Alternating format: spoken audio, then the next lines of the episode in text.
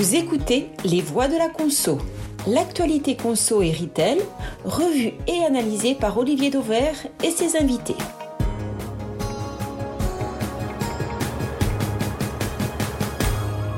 Bonjour à tous, bienvenue dans ce nouveau numéro des Voix de la Conso. Aujourd'hui, un numéro bilan de l'année pour lequel, une fois n'est pas coutume, je suis entouré de quatre voix.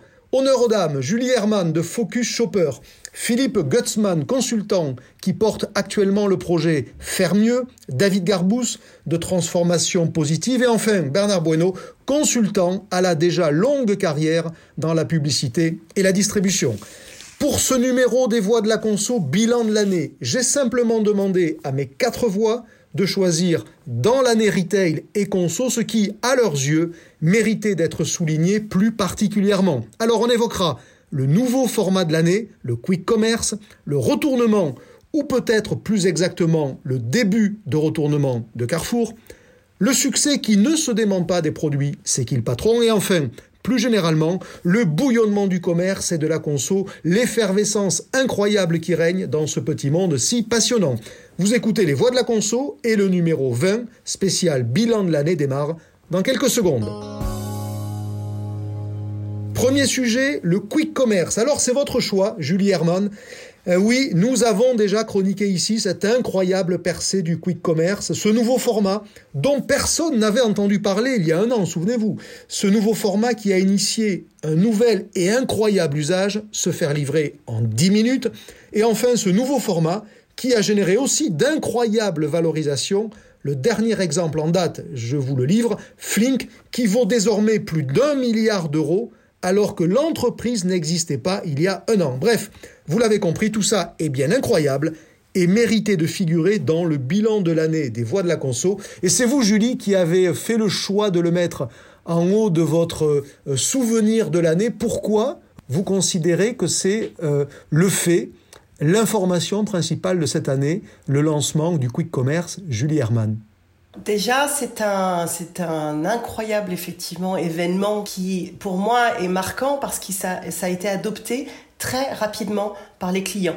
Euh, et qu'il n'y a pas eu besoin d'énormément de pédagogie pour, euh, pour que ce soit complètement intégré dans le, le, le, process d'achat euh, des, des, des, particulièrement des urbains, évidemment, puisque aujourd'hui, ça n'est présenté que, que dans cette zone de, de chalandise. Est-ce qu'il y avait une vraie surprise dès lors que dans les prix, ils étaient compétitifs, puisqu'on le voit, Gorillas, par exemple, à Paris, est factuellement moins cher que Franprix, il n'y avait pas d'étonnement à avoir dans le fait que des consommateurs allaient tenter, parce que c'est très pratique, c'est pas plus cher.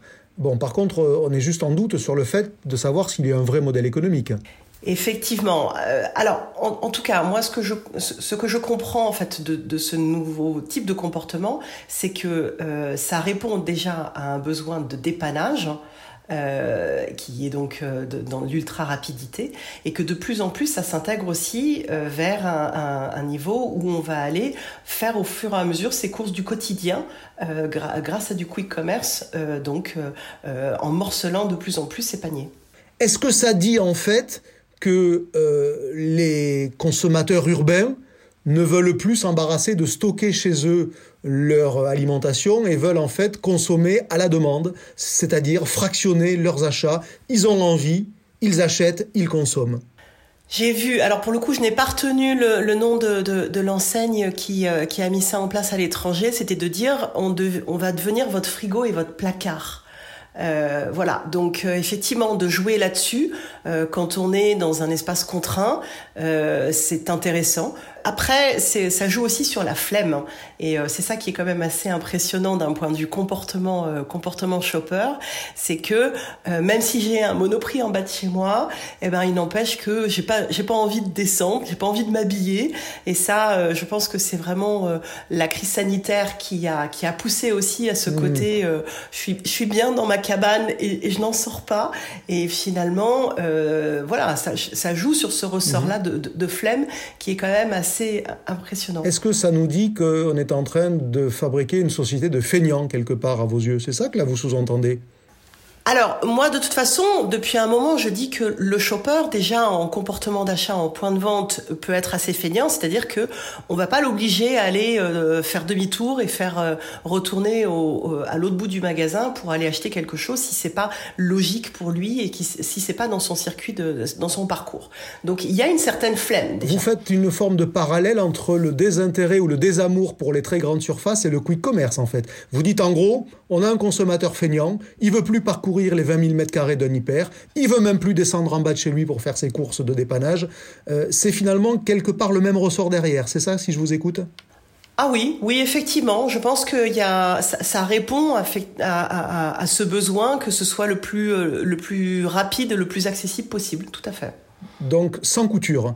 C'est un peu la même idée. Il faut des parcours sans couture et le quick commerce, c'est peut-être la vision la plus ultime. Je pense que c'est l'inclinaison, effectivement, ça, ça, ça, tend vers euh, répondre à un besoin un peu primaire du, du, du, hmm. shopper qui, qui, qui ne veut pas faire beaucoup d'efforts. Philippe Gottsman, je sais que vous êtes euh, pas forcément le plus grand défenseur du modèle quick commerce. En le présentant comme ça, comme euh, l'aboutissement presque ultime de l'attente de parcours sans couture. Est-ce que finalement il n'y a pas quelque chose d'intéressant derrière? On joue sur ce ressort de la flemme du consommateur, c'est la quête du moindre effort, bah, finalement être livré en 10 minutes, dans ce registre-là c'est pas mal. D'abord, ma position évolue euh, en observant les comportements des, consommateurs, et je crois que Julie vient de pointer le point qui, est important, c'est que là, ça disrupte moins pour moi euh, le retail tel qu'on le connaît que le frigo et le placard. En fait, quand on raisonne sur la chaîne de valeur globale jusqu'au bout du bout du bout, euh, si demain le placard euh, ou mon frigo c'est effectivement le quick commerçant, je peux disrupter les 20% de surface que prenne ma cuisine dans euh, mon espace de vie et ce que ça coûte en termes de matériel. Et dans ce sens-là, il y a euh, quelque chose qui peut avoir du sens quand on est dans des zones urbaines denses où le, foncier est extrêmement euh, est extrêmement cher et donc c'est plus un sujet finalement de lifestyle qu'un sujet de, euh, de retail. Pour autant, moi je reste encore aujourd'hui dubitatif sur la, la pertinence du modèle économique il faut se rajouter deux choses, euh, je crois, c'est que euh, bon, euh, le succès médiatique du quick commerce est quand même sans commune mesure avec la réalité de son taux de pénétration au moment où on se parle, même si l'avenir est probablement pour eux. Et l'autre point, c'est que ça illustre quelque chose que je raconte depuis des années. La valeur va toujours vers l'aval, et quand on j'entends que Gorillaz est mieux placé que Franprix, par exemple, alors qu'on sait, vous l'avez démontré Olivier dans une vidéo par ailleurs remarquable, coup de pub, sur la sur le modèle, euh, quand, on, sait euh, ce que coûte euh, la, mise en œuvre de ce modèle de quick commerce, mécaniquement, il y aura par ces, ces, évolutions servicielles, une pression plus forte sur la part matière, mmh, mmh. donc sur l'amont euh, industriel et agricole. Alors ça, ce que vous dites, c'est que ça illustre une nouvelle fois le fait que dans le, le budget alimentaire des ménages, la part du service progresse de manière quasiment euh, euh, inéluctable. Systématique. Bernard David, qu'est-ce que vous inspire ce, ce sujet du, du quick commerce? Alors on, on, peut le prendre par le fait qu'il reflète la fainéantise de la consommation, qu'il illustre le fait que bah, finalement on aura moins de placards et moins de frigos demain, euh, ou comme on vient de le faire tout simplement, le fait que le, la valeur du service prend une part colossale dans mon budget alimentaire. David, peut-être pour démarrer, qu'est-ce que vous retenez comme élément euh, euh, derrière ce développement du quick commerce, au moins médiatique en tous les cas? Bah, Je suis d'accord avec ce qui a été dit, ça illustre une tendance de société, une envie effectivement de pas sortir de sa bulle dans un moment où on a l'impression que l'extérieur est dangereux et euh, moi ça me rend un peu perplexe hein, sur le fond parce que effectivement derrière ça entraîne tout un écosystème euh, de transport, de euh, perte de lien social, etc. Je Bon, je, je, je, je, trouve que c'est un petit peu inquiétant sur, le, sur, ce, sur, ce, que ça dit de la société vers laquelle euh, on pourrait se diriger. Bernard, euh, que vous inspire ce, ce phénomène de l'année? Parce que euh, qu'on l'apprécie, qu'on l'apprécie pas, qu'on y voit un modèle économique ou qu'on ne le voit pas, manifestement, le quick commerce c'est le phénomène retail. Il y a un an, personne ne savait ce que c'était. Le mot n'existait même pas. Moi, je suis absolument, mais euh, comment dire, bluffé par le succès euh, du, du quick commerce euh, pour les opérateurs. 7 euh, milliards de dollars de levée de fonds en 2021. Et en, en France, ça pèse 122 millions d'euros de chiffre d'affaires, avec une pénétration de 1,5%. À Paris. À Paris, parce que sinon c'est 0,7. Exactement. Donc 122 millions d'euros, 7 milliards de levée de fonds. Pour le moment, moi je vois, euh, on va dire, un, énorme business pour les pour ces opérateurs qui ont réussi à, à, lever des fonds qui ont qui sont sans commune mesure avec euh, le chiffre qu'ils qu'ils génèrent. Donc ça va progresser. D'aucuns disent que ça va monter, ça pourrait monter à 2 voire 4% de, de part de marché d'ici 5 euh, ans, 6 ans. Voilà. Moi, je crois que ça, révèle ce besoin de service euh, qui est en train de se développer très très fortement du côté des consommateurs et par voie de conséquence du côté des retailers. Hmm si ça reste moins cher que Franprix avec un écart de prix de 10%, parce que c'est ce qu'on mesure aujourd'hui de manière encore une fois très robuste avec mes camarades d'A3 Distrib, c'est pas un panier, ce sont des centaines et des centaines de produits strictement comparables, on peut quand même escompter qu'il y a une bascule plus forte que ça, parce que le consommateur il sait compter. Si Gorillaz démontre que un indice 10% moins cher que Franprix, il y a un modèle économique, parce qu'il y a moins de loyers, parce qu'il y a peut-être moins de personnel dans le magasin physiquement, euh, ça peut quand même aller plus loin, non? Oui, ça va dépendre de la réaction des, retailers du monde physique par rapport au développement des, formats de proximité, des drives piétons, avec un pricing qui, qui sera peut-être plus compétitif et un modèle économique qui aujourd'hui est opérant. Philippe Gutzmann. Il y, a une, une, limite physique également, c'est que les modèles tels qu'on les voit passer euh, supposent d'avoir, enfin j'ai lu des cibles jusqu'à 500 livraisons par jour, ce qui suppose dans une zone à, moins de 10 minutes euh, à vélo, une densité de population qu'on trouve quand même très rarement sur le territoire national, hormis euh, quelques, hypercentres. Donc d'un point de vue physique, il y a une limite, il y a un plafond qui est, euh, qui est indépassable, à supposer même que le modèle soit trouvable, économiquement parlant, dans, dans, mmh. dans ces périmètres de, de, où j'entends de l'ordre de 100 000 personnes euh, autour d'un dark store. Hein, donc c'est très limité. Allez, on poursuit ces voies de la conso avec le second sujet du jour, le début de retour à meilleure fortune de Carrefour. C'est votre choix, Bernard Bueno. À vos yeux, Carrefour va mieux c'est, d'ailleurs, m'avez-vous dit en préparant ces voies de la conso, le retournement de Carrefour. Alors bon, vous allez nous dire déjà en quoi Carrefour va mieux, et si on peut véritablement parler de retournement, mais euh, voilà. En quoi Carrefour va mieux, Bernard Bueno En fait, sans rentrer dans, dans les détails, euh, d'abord et avant tout, j'ai l'impression que ce qui va mieux, c'est que enfin, la stratégie ou la route à suivre est claire pour tous, en particulier en interne. Et de ce fait, Personnellement, je ressens un Carrefour plus serein, plus énergique, plus déterminé et offensif. Euh, je dirais un Carrefour aussi plus positif et communicant et que les énergies sont libérées en interne. En forme de clin d'œil euh, à tous ceux qui euh, connaissent l'histoire de Carrefour, moi je dirais que le, canard a retrouvé sa tête et son quart d'heure d'avance. Mais est-ce que ça se mesure? Est-ce que à vos yeux, on voit déjà des éléments qui donnent du crédit euh, parce que là, vous nous avez dit des jolis mots, mais pour un retournement, il faut quand même mettre des chiffres, non? Vous êtes quand même un homme assez cartésien, Bernard. Tout à fait. Alors, euh, bon, la part de marché, euh, on va dire que 2021 marque quand même quelques périodes avec une progression positive de la part de marché. encore là sur la P11 mesurée par Kantar, Carrefour, Carrefour est en progression.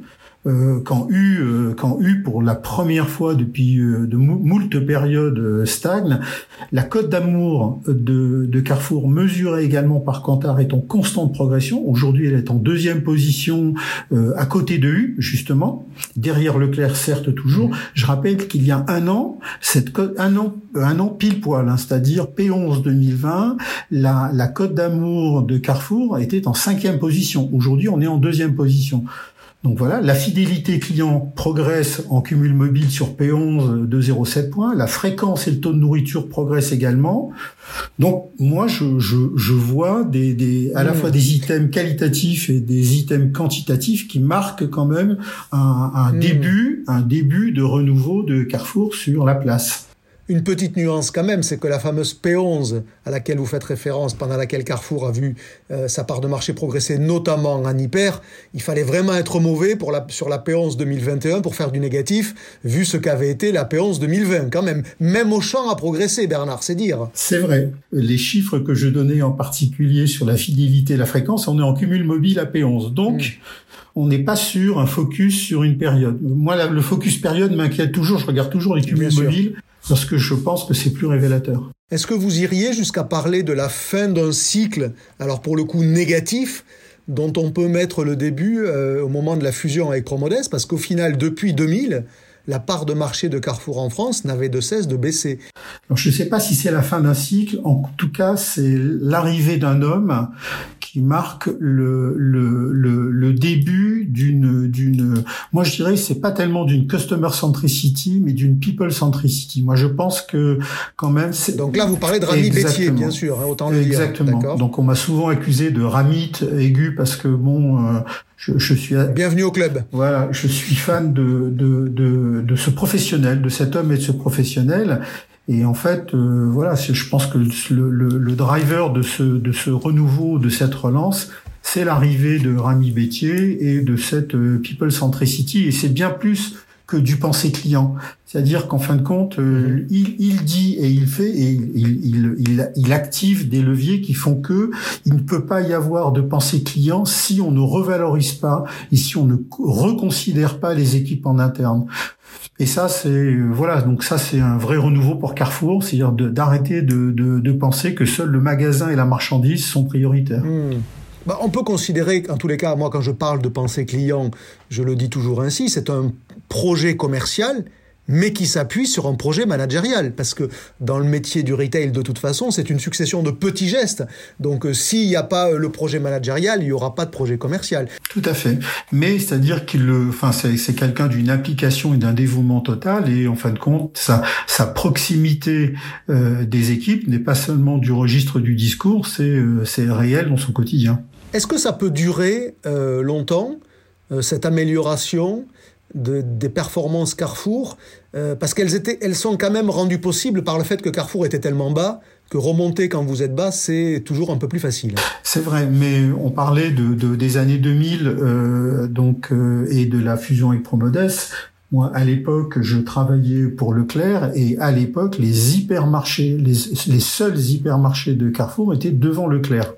Aujourd'hui, il faut cumuler hyper plus super plus proximité pour être en deuxième position.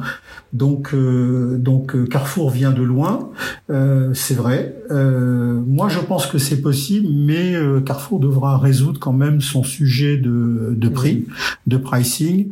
Alors, on n'a pas, je n'ai pas parlé de l'image prix parce qu'effectivement, elle est toujours assez faible et que je pense qu'au-delà de la customer centricity, il faudra que Carrefour résolve son problème de, pricing. Julie Herman, pour euh, ouvrir la discussion à nos, à nos autres voix du jour, vous achetez l'idée que Carrefour est en train de, de se retourner?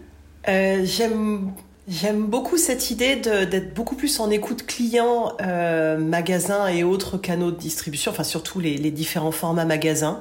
Euh, et, euh, et, pour le coup, Rami Battier met ça pas mal en scène aussi quand on le voit sur les réseaux, euh, d'être typiquement au caisse et de dire oui, oui, ce sera bien remonté à la direction. Donc euh, petit clin d'œil sympathique, mais en même temps réel.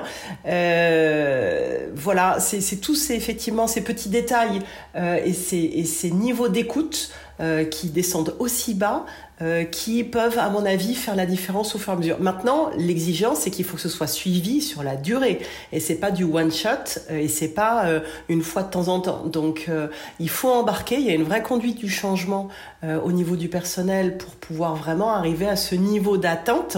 Oui, mais enfin, Julie, vous, vous vous moquiez gentiment de la mise en scène, et je vois très bien la photo à laquelle vous faites référence de Rami en caisse, mais est-ce que finalement plus que tous les autres, il n'a pas compris que ben, dans le retail, c'est un métier euh, euh, de people, c'est chacun à sa place qui doit améliorer ce qu'il fait, et que oui, peut-être il le surjoue, mais finalement, le retail, c'est plus de l'exécution que de la stratégie. Et depuis des années, on nous parlait du retail que sous l'angle de la stratégie. Philippe Gutzmann, vous achetez l'idée, vous, que ben, finalement, c'est l'un des événements de l'année, quand même, le, retournement de Carrefour, ou, ou en, en tous les cas, la fin de la chute? Incontestablement, il y, a, quelque chose. Euh, le terme de retournement, je le, oui, je peux y souscrire. Euh, simplement, l'environnement n'est pas le même qu'il y a euh, quelques années, du temps de la grande splendeur de, de, Carrefour, et il est beaucoup plus difficile. Donc, reconquérir les parts de marché perdues sera pas simple. Mais moi, plus que retournement, le terme que j'ai envie d'utiliser, c'est celui de l'alignement. Euh, c'était effectivement désordonné il y a quelques années. À l'arrivée d'Alexandre Bompard, beaucoup d'initiatives ont été prises euh, j'avais parfois un peu de mal à, à lire la cohérence du tout. Et je trouve que cette année, il y a eu euh, une clarification extrêmement nette et avec ce que je pourrais euh, euh, dire de une forme de complémentarité dans les équipes. C'est-à-dire ce qui est très frappant, c'est entre la personnalité effectivement d'un Rami, mais aussi de, de, sur un autre bord d'Elodie Pertuiseau, etc., etc. Il y a une équipe Carrefour aujourd'hui qui est en fait très complémentaire dans, dans ses compétences et ça donne effectivement beaucoup de puissance à ce qu'ils sont en train de faire. Je souscris aussi à l'idée, pour l'avoir regardé sur le terrain, que le potentiel euh, de reconquête de Carrefour est immense parce qu'ils sont, site par site, parfois tombés très bas dans un centralisme euh, complètement euh, excessif et qui a détruit beaucoup de valeurs. Donc il y a, il y a, il y a beaucoup de possibilités. Et pour terminer, euh, un mot sur, sur Rami Bétier, que j'ai eu la chance, bah, comme vous, de, de, de croiser cette année. Ce qui est très frappant, je l'ai dit à un de vos confrères récemment, il a, il a des réflexes clients quand on, quand on le voit, que moi je n'avais pas vu depuis des visites de magasins longues que j'ai faites il y a 15 ans avec Gérard Mullier, vraiment une, une, une, impulsivité, des réflexes par rapport aux clients qui sont extrêmement puissants. Et Bernard a dit le bon terme, professionnel. La grande force, c'est qu'il connaît le métier de terrain sur le bout des ongles. Euh, ne, il, il, peut demain matin remplacer n'importe quel directeur d'hypermarché, pour faire simple, ce qui amène une autorité et une écoute de la part des équipes, et je l'ai pu le mesurer sur le terrain, vous aussi, mhm. euh, et, et, donc une exécution. Et dans, le, dans, dans, ces, dans ce métier qui est très managérial, euh, il faut se rappeler, je ne sais plus quel grand euh, penseur avait écrit ça un jour de, de management, j'entends, que l'exemplarité c'est pas la meilleure condition du management, c'est la seule. Mhm. Et en fait, il l'incarne la légitimité du carrelage. On, y revient. Bernard, vous vouliez rajouter? Non, je voulais rajouter deux choses. Un, je trouve aujourd'hui euh, un Carrefour, comme je le disais, beaucoup plus offensif, beaucoup plus courageux, qui prend des risques et qui ose. En fait, on retrouve un peu cette dynamique, cette dynamique. Et je pense que ça va, ça va se concrétiser dans la durée. 2022, je ne sais pas, mais euh, je, je, je parierai pas mal sur Carrefour. On écoutera vos paris tout à l'heure. David Garbous, on vous a pas entendu sur le sujet Carrefour. Euh, vous avez un prisme historique d'industriel évidemment, euh, puisque vous avez longtemps dirigé le marketing de plusieurs belles marques de la grande conso. Vous trouvez que Carrefour est désormais plus aligné, plus euh, en, ordre de marche, et notamment peut-être dans son positionnement? Oui, je, confirme le sentiment que quelque chose est en train de se passer dans cette enseigne. Moi, j'avais été assez critique au lancement de, de Act for Food quand le, dispositif s'est lancé, parce que j'avais le sentiment que c'était une belle intention et que euh, justement dans le parcours client quand on allait dans un magasin il se passait pas grand chose et euh, je dois reconnaître depuis euh, quelques semaines, quelques mois qu'il y a effectivement une forme d'alignement sur le projet, une forme de preuve, des preuves qu'on peut voir et qui s'égrènent de manière très constante et ça crée de la confiance. Moi, je sens une énergie effectivement dans cette enseigne et une envie effectivement de, de, se, de se singulariser et de porter un combat qui est clair et je trouve Donc en gros, il y a une plateforme. La plateforme, vous en doutiez, finalement, vous la trouvez assez stabilisée.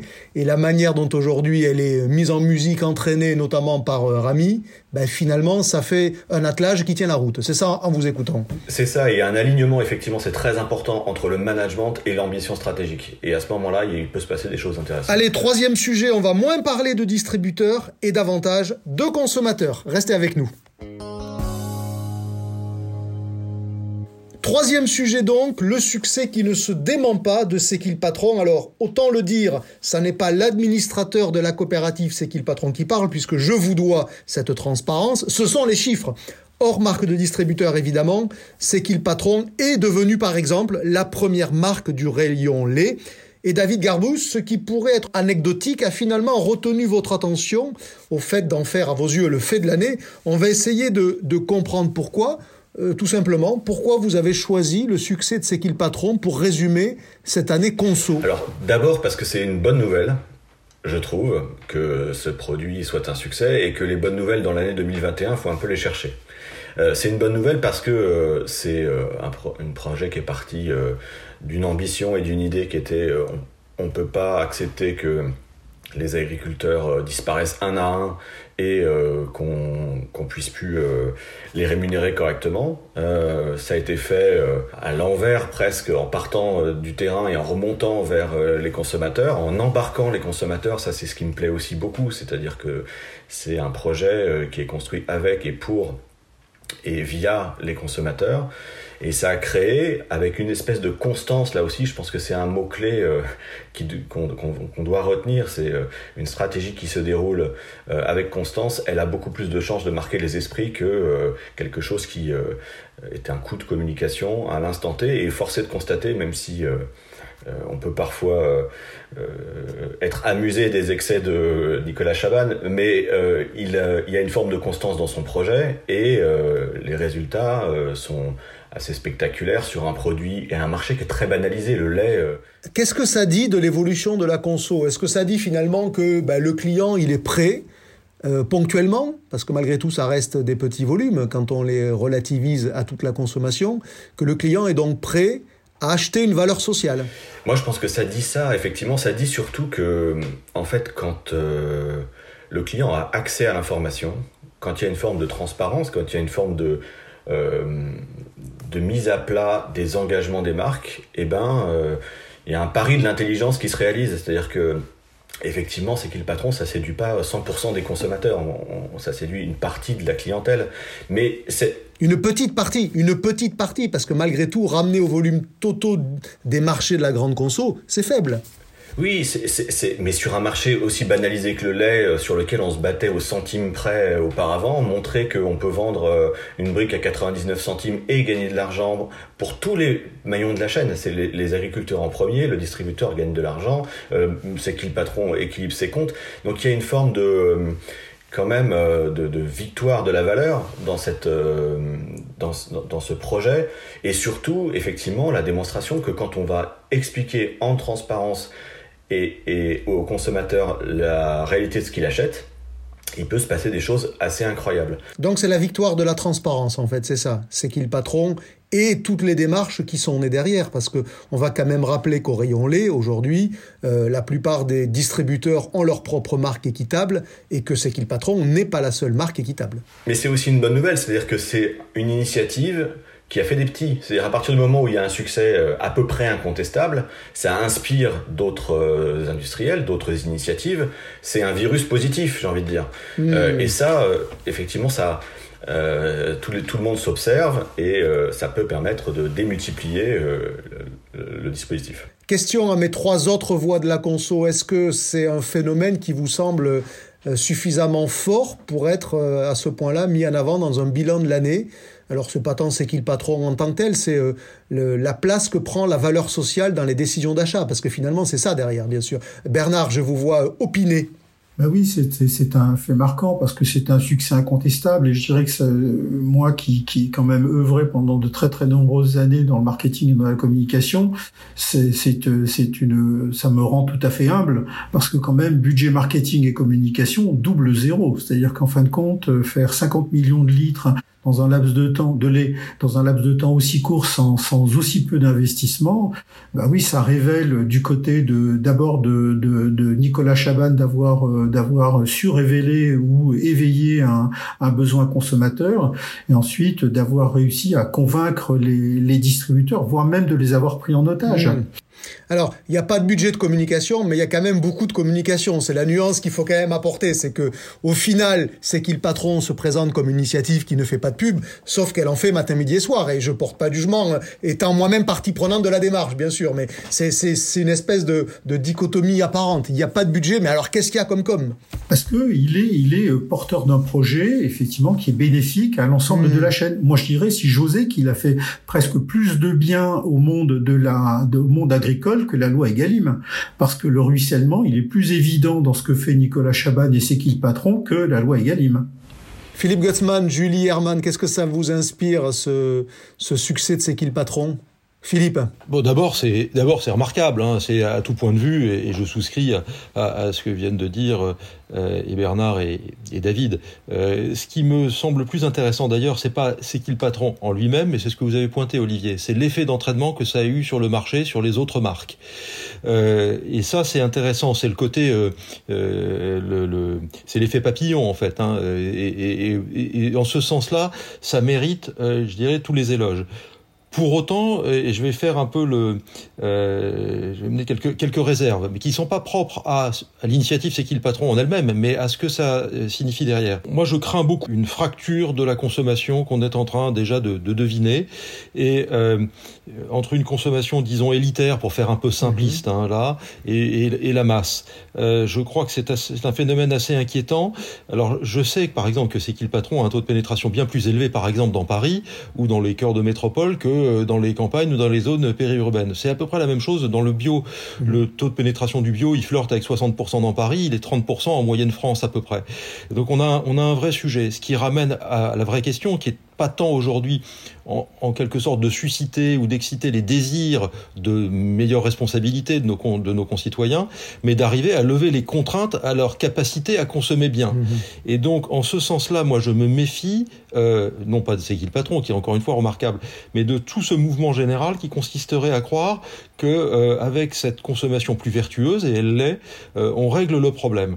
Et donc, il faut y faire un peu attention, et en rappelant à la fin, euh, alors j'ai pas les derniers chiffres de C'est qui le patron, mais il y a il y a 18 mois, ils étaient à 3% de part de marché, ils sont peut-être à 4 aujourd'hui, et tant mieux, c'est, ce serait remarquable mais du lait de consommation qui lui-même ne pèse que 10% de la collecte. C'est-à-dire que, euh, si vous voulez, un certain nombre de nos concitoyens pensent qu'avec C'est qui le patron, ils changent le monde, et ils changent une partie du monde, et l'effet, papillon que j'ai évoqué est vraiment très vertueux, mais ça ne représente encore que, 4 que 0,4%, même si, si on a ce niveau-là, de la collecte laitière. Donc on ne traite pas le sujet de fond avec ces leviers-là, même s'ils contribuent à, euh, à faire avancer le. Donc il y a l'effet papillon et il y a le risque de l'effet paravent, c'est-à-dire en gros que ça cache la réalité derrière qui, hein, voilà, effet papillon, effet paravent. C'est une bonne image, je l'avais pas celle-là. je vais vous la vendre. Je vais vous la vendre, Philippe Gutzmann. Le dernier mot sur, sur, ce sujet sera pour David Garbous. Vous avez entendu David ce qu'évoquait Philippe, c'est euh, le risque de l'effet paravent, c'est-à-dire euh, finalement ça pèse pas beaucoup, ça ne solutionne pas grand-chose de la situation gravissime euh, dans laquelle est euh, l'industrie agroalimentaire et surtout la ferme France derrière.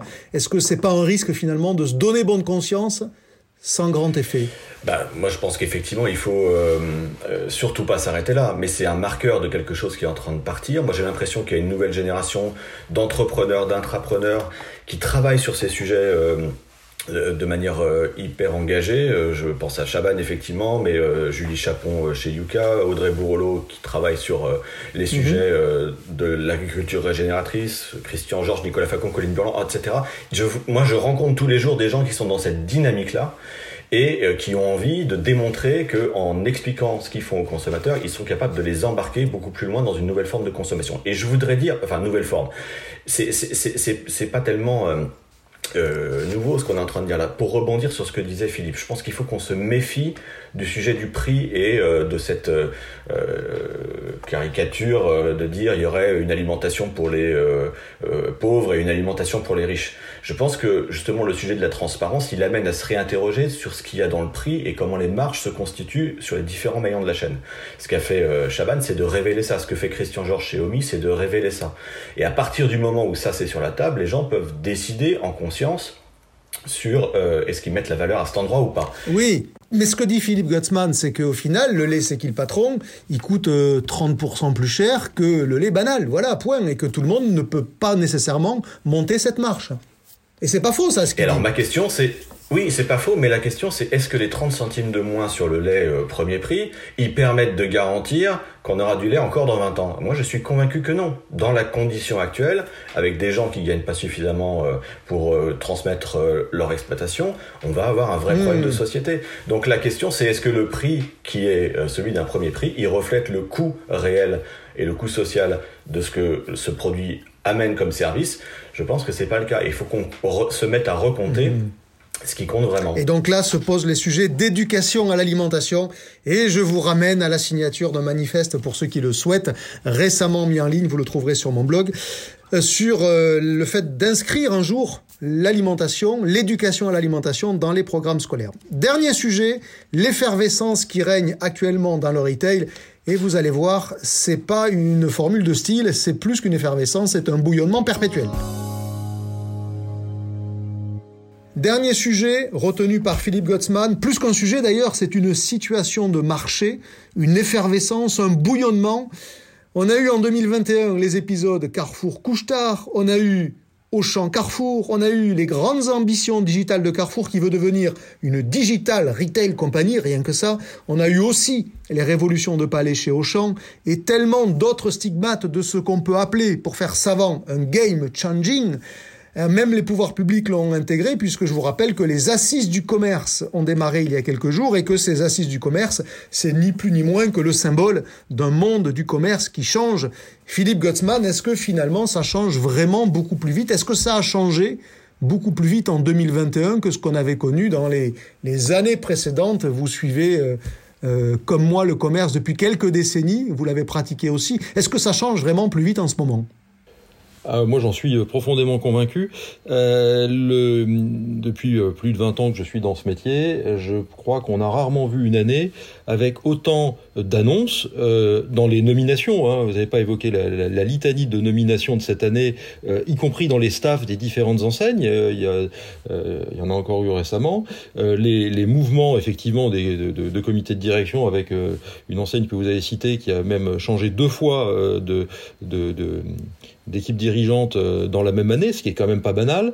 Vous avez eu des, propositions de rapprochement entre, entre plusieurs enseignes, euh, autour notamment de Carrefour, mais pas que, euh, tout au long de l'année. Donc on, est dans une année 2021 qui, que je trouve euh, être particulièrement fébrile autour de ces sujets-là et qui montre une grande incertitude. Et qui succède en fait, euh, c'est ça que je trouve intéressant, à une année 2020 qui finalement avait en quelque sorte un peu gelé les positions, où la situation de, du confinement avait amené la, euh, le retail à être porté mécaniquement par, par un flux de clients. Euh, et 2021, euh, les, les vannes s'ouvrent et on se retrouve dans cette situation. C'est un petit peu, vous savez, la, la phrase de, de Warren Buffett qui disait c'est quand la mer se retire qu'on voit ceux qui se baignent nus. Et là, et là, la mer, elle est en train de reculer sérieusement, c'est ça? Elle est en train de reculer sévèrement. Et donc ça amène beaucoup de fébrilité et ça amène à dévoiler la réalité des situations des uns et des autres, de leur capacité à embrasser le monde qui est en train de changer euh, et qui est en train de changer de façon extrêmement accélérée. Donc là, vous êtes en train de nous dire en gros que ce, ça va pas durer. L'État très instable de ce marché ne peut pas rester en l'état, c'est le cas de le dire. Non, non, non, non ce que je crois vraiment, c'est d'abord fin 2021, on a une situation très différente du 1er janvier, et probablement qu'à la fin 2022, elle sera encore très différente, notamment parce que l'environnement le, dans lequel évolue ce métier a profondément euh, évolué. On a parlé de plusieurs éléments tout à l'heure, j'y reviendrai pas, mais euh, le développement effréné du digital change le retail en lui-même, mais change notamment euh, l'ensemble des, des, le rapport de force entre l'ensemble des metteurs en marché qui servent à nourrir les habitants. Euh, le, euh, ça a été dévoilé cette semaine. Ayons en tête que le poids de la livraison alimentaire à domicile est supérieur désormais à celui du drive. Quand on y met la restauration, on mélange un peu des choux. Évidemment. On mélange un peu des choux et des carottes là quand même, Philippe Gottsman. Eh ben non, justement, ah. justement, justement, Olivier, euh, je crois qu'il faut mélanger les choux et les carottes aujourd'hui. L'ensemble de ces métiers, par le fait du digital, sont en train de s'hybrider et servent la même finalité. Et donc, quand on se dit que la livraison à domicile, c'est IRI qui l'a démontré euh, d'alimentaire, hein, euh, incluant donc la restauration, devient supérieur au drive, c'est un élément de game changing absolument fondamental. C'en est un. Un autre, c'est la géographie. Encore euh, récemment, les, les, agents immobiliers, les notaires l'ont démontré. La géographie française des habitations a évolué très significativement ce qui change le rôle des circuits de distribution. Euh, la proxy urbaine euh, rentre dans une période qui va être extrêmement difficile euh, au profit d'autres circuits. Alors en proxy urbaine en plus avec la livraison qu'on a évoqué tout à l'heure, mais au profit probablement des, des banlieues périphériques qui peuvent retrouver un petit peu de gain, bénéfice peut-être aux hyper, on verra s'ils savent surfer sur la vague. En tout cas, tout cet environnement est en train de changer et je crois que la fébrilité des, annonces diverses traduit, traduit cela en ce moment. Dit autrement, on est à vos yeux au cœur d'une recomposition qui s'annonce de manière courte ça me, ça me paraît assez probable parce que euh, les acteurs en place euh, n'ont pas un positionnement homogène sur le territoire et homogène sur les différents circuits, canaux de distribution ou outils digitaux. Et si je vous suis, c'est aussi parce que la fonction de chacun est peut-être mal définie par rapport aux, missions que les consommateurs attendent désormais des acteurs. Alors là, vous rajoutez une couche, c'est qu'effectivement, euh, et ça, ça, ça, embraye sur ce qu'on évoquait juste avant avec David, la, la, consommation est en train de se fragmenté entre différentes euh, tendances ou avec des, des, des, typologies de consommateurs de plus en plus euh, distincts les uns des autres. Et donc le rôle, euh, la mission des différentes enseignes, des différentes marques devrait se distinguer. Et aujourd'hui, elles sont beaucoup trop euh, dans l'océan rouge, tous à peu près semblables. Et il va y avoir sans doute un gros effort de positionnement des marques les unes par rapport aux autres qui, qui doit, je pense, amener un un changement profond du paysage du retail euh, d'ici euh, quelques années. Bernard Bueno, vous aussi, vous voyez euh, cette espèce de grand Big Bang qui s'avance inéluctablement, parce qu'en gros, la théorie que développe Philippe, c'est qu'on est dans une forme de, de préliminaire du grand Big Bang, hein, parce que ça revient à ça, Philippe. Donc oui, il y a eu déjà un premier Big Bang avec l'arrivée du e-commerce, du drive en France, et qui va, qui va, qui va continuer à, à se poursuivre. Comme je le disais tout à l'heure, je pense que le, le, le, deuxième Big Bang qui est en train de se profiler, c'est le développement de, de, de, de, de ce besoin de plus de services du côté du consommateur qui va challenger les manières de faire du côté des retailers. Parce qu'en en fait, il y a un vrai sujet qui est quand même globalement, il y a une partie du chiffre d'affaires qui part des magasins pour aller vers le e-commerce. Et la première réaction des distributeurs, c'est de se dire, il faut qu'on réduise la superficie des, des magasins. Est-ce que c'est ça la bonne solution? Je suis pas forcément sûr. Peut-être pour réallouer ces mètres carrés à d'autres usages, justement plus serviciels, pour mieux accueillir le mhm. consommateur. Autre point, le prix, la bonne affaire. Moi, je dirais que oui, c'est alors je dirais qu'il il est toujours là. Euh, ce besoin de prix, on, je vais en reparler tout à l'heure. Donc euh, il, en ce moment, ces périodes un petit peu compliquées, euh, ça s'accélère. Et, et, enfin, tout le Philippe le disait tout à l'heure. Oui, je pense que aujourd'hui, il va y avoir un sujet pour les enseignes de, de clarifier leur positionnement, leur proposition de valeur, c'est-à-dire en fin de compte, à quoi est-ce qu'elles mmh. servent dans le dans le dans le quotidien des gens? Alors pour certains c'est très clair, un Leclerc, un Lidl c'est très très clair, un Monoprix c'est très très clair. Alors ensuite, après, euh, c'est pas, ça ne peut pas être que de la com et de la pub. Donc il va falloir clarifier le mmh. positionnement. En ce sens, la bascule de certains Carrefour Market en Supéco, je trouve cette démarche intéressante parce que oui, Carrefour se dit, mmh.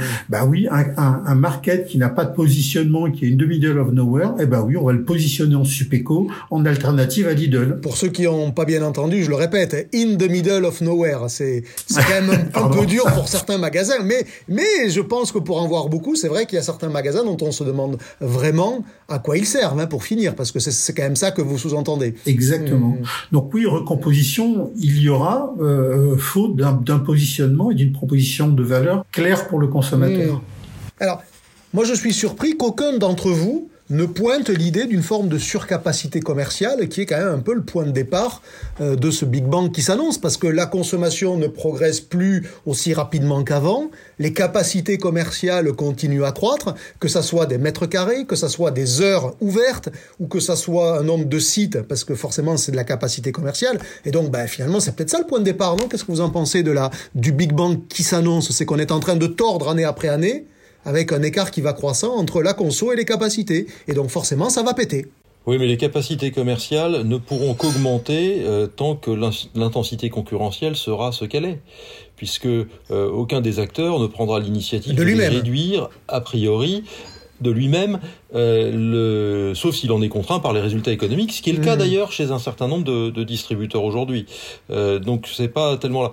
Et puis en même temps, alors ça dépend des, des, des différents types de, de commerce, mais euh, cette surcapacité qui est réelle en France par rapport à l'évolution, quand on la compare à un certain nombre d'autres pays, elle n'est pas toujours aussi avérée que ça. Euh, on n'est pas nécessairement plus surcapacitaire que d'autres. En revanche, on a des coûts euh, de mise en marché qui sont extrêmement élevés, et en ce sens, mais on n'a pas le temps de le détailler, le travail que mènent les assises du commerce peut avoir un effet d'oxygène de, qui pourrait être intéressant. Mhm. Ce que ça nous dit, c'est que oui, je voudrais juste euh, dire une chose que, qui me semble importante parce que là on a un débat qui est, qui est très retail, qui est très distribution. Euh, mhm. Cette question-là qui se pose sur le positionnement euh, des, des, des, marques de retail aura un impact colossal sur l'industrie en général et l'industrie agroalimentaire en mhm. particulier. Je le dis pour nos amis industriels qui nous écoutent.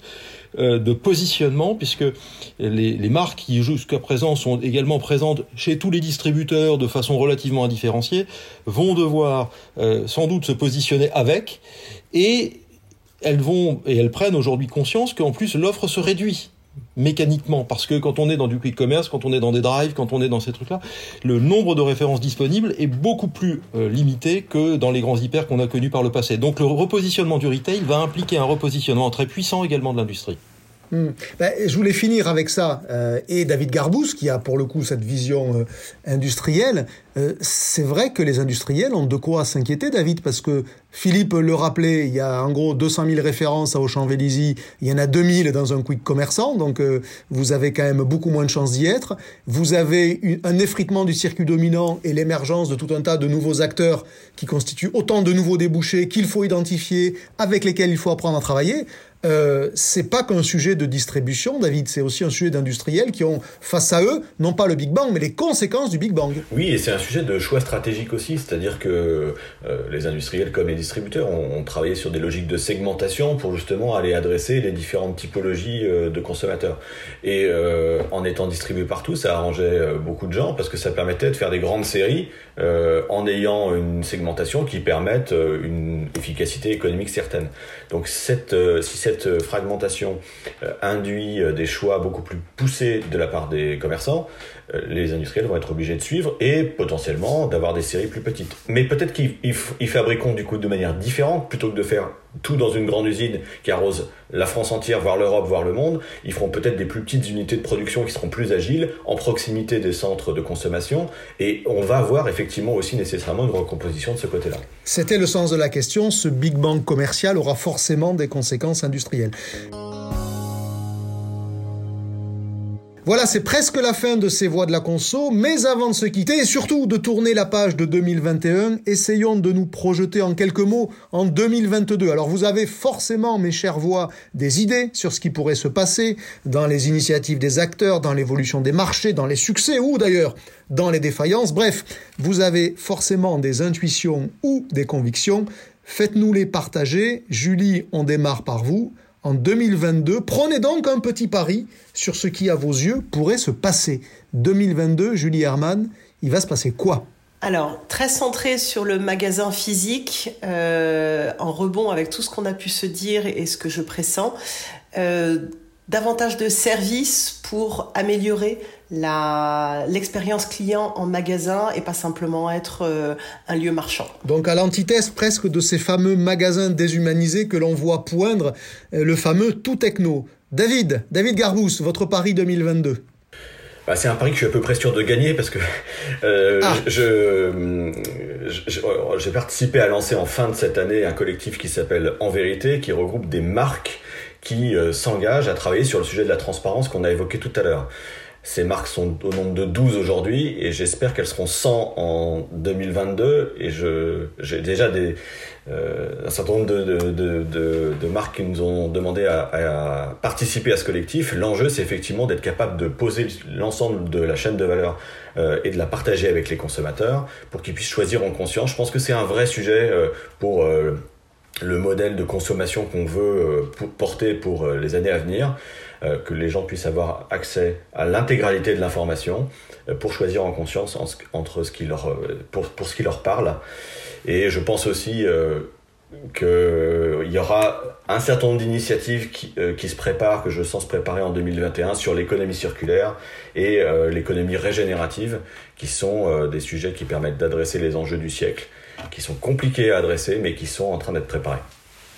Bon, c'est davantage d'une espérance d'ailleurs qu'un petit pari, mais cela dit, pour être totalement honnête, je soutiens à 200% ce collectif en vérité, et j'incite euh, toutes les marques qui nous écoutent à jouer la transparence, parce que de toute façon, si elles ne le font pas, euh, leur obscurité les rattrapera tôt ou tard, quoi qu'il arrive, il en va de l'origine, comme de la composition des produits d'ailleurs, comprennent qui pourra? Bernard, votre pari 2022, c'est quoi?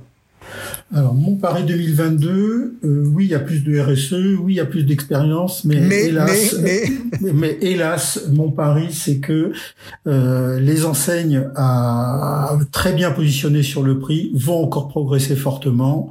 Pourquoi? Ben parce que 2022 devait être une année compliquée entre ce Covid qui n'en finit pas, entre l'inflation dont se repaît Michel-Édouard Leclerc et quand même des élections présidentielles qui vont qui risquent de déchirer la France, moi je pense que les consommateurs vont être inquiets et qui vont se focaliser sur leur pouvoir d'achat et que effectivement ça va ça va ça va ça va permettre la, la poursuite du succès mmh. des Leclerc, des Lidl et compagnie. Donc vous nous donnez les deux vainqueurs de l'année, Leclerc et Lidl, c'est ça votre pari? Exactement. Philippe Gottsman, votre pari 2022 euh, je l'ai en fait déjà exprimé avant. Je crois qu'on va vers euh, une recomposition du, paysage. Je ne serais pas étonné du tout que dans l'année, euh, il y ait des, annonces très structurantes dans ce sens-là. Donc un mariage, mariage dans l'année, comme on dit. Hein, c'est ça que vous. Ça peut être ça, ça peut, mais ça peut prendre des formes assez assez diverses. Mais ça m'amène à, à, rebondir un peu sur ce que disait David à l'instant. si j'ai une espérance, et c'est plus que ça, puisque j'essaye d'y œuvrer, je pense que de façon générale, tout le système normatif qu'on a autour de nous, les, on a cité Egalim, enfin tous ces systèmes-là qui ne fonctionnent pas. Ils ne fonctionnent pas parce qu'ils veulent contraindre, les acteurs à faire des choses qu'ils ne veulent pas eux-mêmes. Euh, et on va devoir passer à une, une économie de la de la collaboration entre, entre acteurs pour pouvoir recréer de la valeur. C'est ce qu'on essaye de faire avec, le, avec la communauté Fermieux qui a, qu'on, a lancé en cette fin d'année. Et, et, je pense, moi, que les, les acteurs économiques de tous horizons euh, et de tous secteurs, hein, restauration comprise, etc., sont aujourd'hui mûrs. En tout cas, ils ont compris les enjeux et mûrs pour euh, imaginer des collaborations parce que ça viendra pas d'ailleurs. Voilà, fin de ce 20e épisode des Voix de la Conso et dernier numéro de l'année. Merci à mes voix du jour et à vous qui nous avez suivis. Rendez-vous très bientôt avec deux nouvelles voix pour passer en revue toujours aussi librement l'actu de la conso et du retail. À bientôt.